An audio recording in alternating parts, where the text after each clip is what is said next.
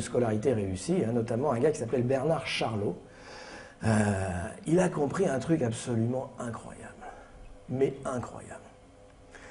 Il a compris que l'école, enfin la maîtresse, le prof, disons l'école, euh, sauf dans le Pas-de-Calais, l'école ne récompense pas le travail. L'école récompense le plaisir. Hmm. Ça veut dire quoi? Ça veut dire qu'ils se sont rendus compte en travaillant sur des centaines et des centaines de notes scolaires et de profils d'élèves qu'en fait ce que l'école récompense, c'est ceux qui aiment ça.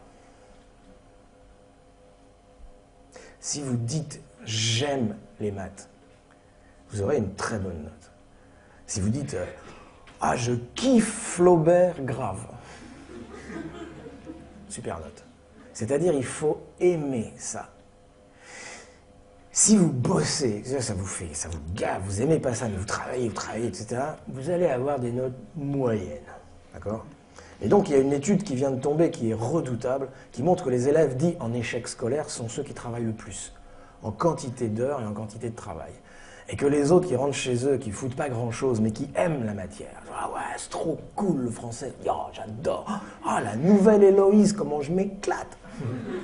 Ceux-là ont des super notes. Hmm. Et alors Bernard Charlot a montré ça. Il a montré que ça fonctionnait aussi par classe sociale. C'est-à-dire qu'il y avait une coïncidence entre la classe sociale et le rapport au savoir. Et il a montré que dans les classes populaires, le rapport au savoir est un rapport instrumental. C'est-à-dire j'apprends parce que ça va me servir plus tard. Et que ça, ça n'est pas très récompensé par l'école. J'apprends pour avoir un métier. Ah, c'est bien, tiens, voilà, 10 et demi. Et plus vous montez dans les classes sociales, plus vous avez un rapport ludique au savoir. C'est-à-dire, comme papa va me passer son usine, je ne suis pas inquiet pour l'avenir, d'accord?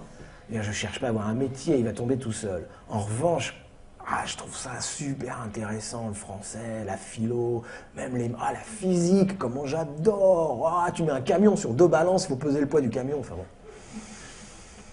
Et donc c'est pervers le truc, parce que si vous arrivez à montrer au prof ou je le dis ici entre parenthèses, ne le répétez pas, ou à faire croire au prof que vous aimez ça, ça va payer.